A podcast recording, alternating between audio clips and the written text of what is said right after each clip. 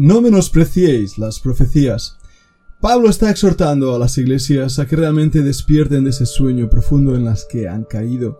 Pero ¿cómo podemos menospreciar las profecías? Simplemente no creyendo en ellas, no creyendo que Dios dice la verdad y no obedeciendo a su palabra.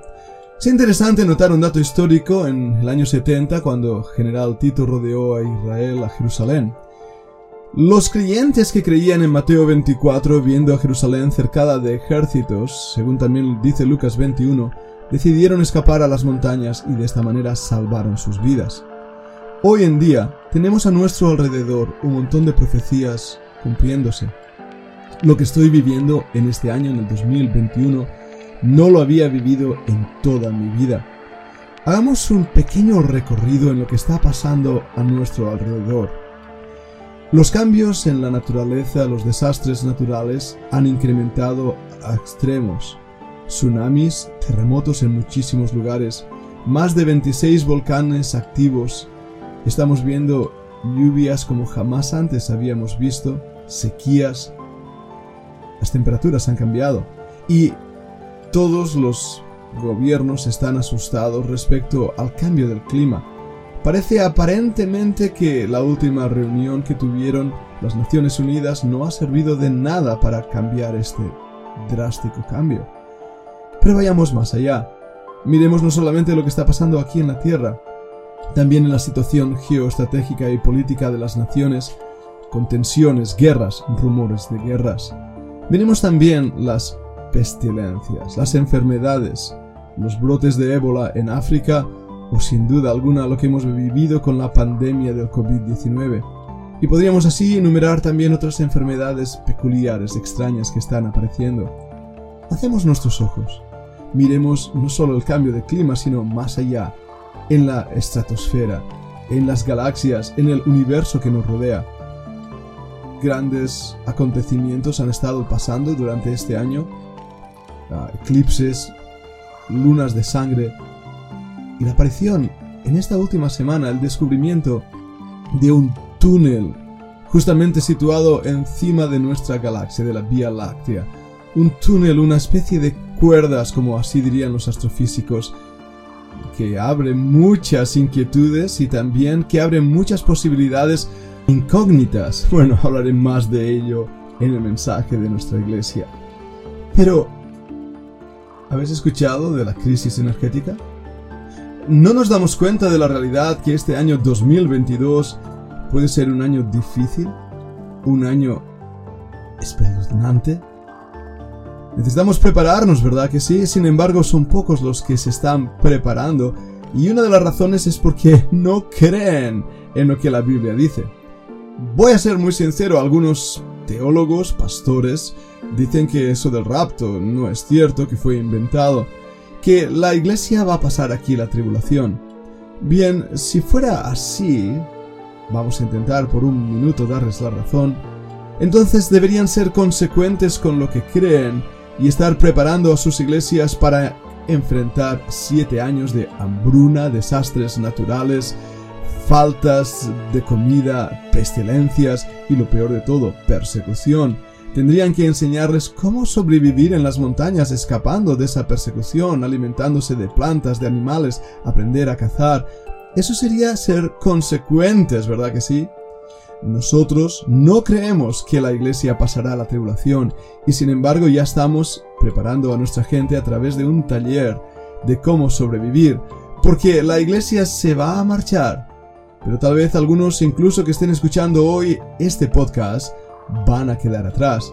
Y para ser consecuentes, lo que estamos haciendo no lo hacemos por nosotros que nos vamos, sino por aquellos que se quedan atrás. Y espero que tú, oyente, no seas uno de ellos. Pero la realidad que hoy vivo es que ya ha empezado ese tiempo que voy a llamar pretribulacional. Ya ha empezado, de hecho. Puedo decir que empezó en el 2019 cuando nos ordenaron los gobiernos encerrarnos en casa debido al peligro de una pandemia mundial, que ha durado ya más de un año y que todavía está durando. El control de la sociedad, la falta de dinero, la falta de energía eléctrica, la falta de combustible, la falta de alimentos, no va a tardar en verse y notarse aún en nuestras propias vidas. Y tal vez para ti y para mí que estamos bien y tenemos lo necesario, uno puede decir con cierta incredulidad, bueno, esto no pasará. Pero decidle a aquellos que están recibiendo el calor del volcán en Canarias, o que están recibiendo los tornados y huracanes en Italia, los terremotos en Grecia o Haití, decirle a aquellas personas que ya ahora están bajo la presión, salvando sus propias vidas, que esto no es así.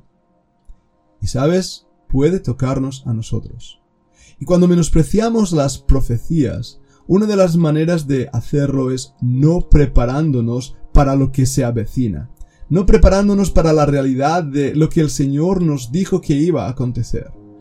Y por lo tanto, en nuestra incredulidad pereceremos, porque no estábamos preparados. Pero eso no es lo que más me inquieta. ¿Sabes lo que más me inquieta?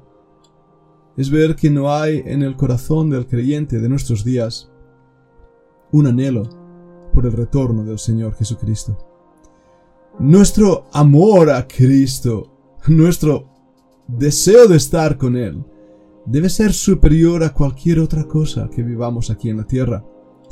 El libro del Cantar de los Cantares, todos lo conocemos y hemos oído hablar como simbólicamente habla del amor de la Iglesia y de Jesucristo. Recuerda lo que ahí dice. Ven, amado mío, ven, amado mío. Esa es la expresión que hay en el libro de Cantar de los Cantares. Y esa era la expresión que surgía de los labios de los primeros creyentes. Maranata, el Señor viene. Sin embargo, los labios de la iglesia actual están bien cerrados. Nadie dice, ven, Señor Jesús. Pablo habla de aquellos que aman la venida de Cristo. En 2 de Timoteo 4:8, Pablo está hablando de una corona donde nos dice, por lo demás me está guardada la corona de justicia, la cual me dará el Señor, juez justo, en aquel día. Y escucha estas palabras. Y no solo a mí, sino también a todos los que aman su venida. A todos los que aman su venida. La conclusión, por lo tanto, en el podcast de hoy es esta gran pregunta que me hago a mí mismo. ¿Amo la venida del Señor Jesucristo? ¿O estoy menospreciando las profecías al punto que no me estoy preparando para ese día en que oiré su voz diciéndome, ven acá, sube acá, y entraré a formar parte junto con los santos de la iglesia, de ese grupo de hombres y mujeres que serán arrebatados en las nubes para estar con el Señor siempre. Yo creo eso y lo creo profundamente, ardientemente y lo defiendo. Pero no puedo menospreciar las profecías. Hoy inclino mi rostro al Señor y doblego mis rodillas ante Él, pidiéndome que no solo ponga ardor en mi corazón y esa expectación gloriosa de que el Señor viene ya, sino ponga también en mí la urgencia de predicar este mensaje. El anhelo de su venida tiene que motivarme a vivir diferente. El anhelo de su venida tiene que poner un fuego en mi corazón que arda viviendo una vida de santidad porque Cristo puede venir en cualquier momento y por lo tanto debo estar preparado para esa venida.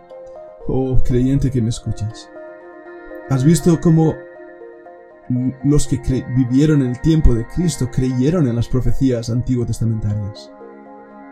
Creyente que me escuchas, ¿las crees tú hoy? Y si no eres salvo, hoy, ahora, en este mismo instante, Acepta a Jesucristo como Salvador de tu vida. Es el único que va a librarte de la ira venidera. Es el único que va a sacarte de las tinieblas oscuras. Es el único que podrá realmente darte la vida eterna. Quiera Dios darnos el espíritu de Maranata. El espíritu que dice, ven pronto, Señor Jesús.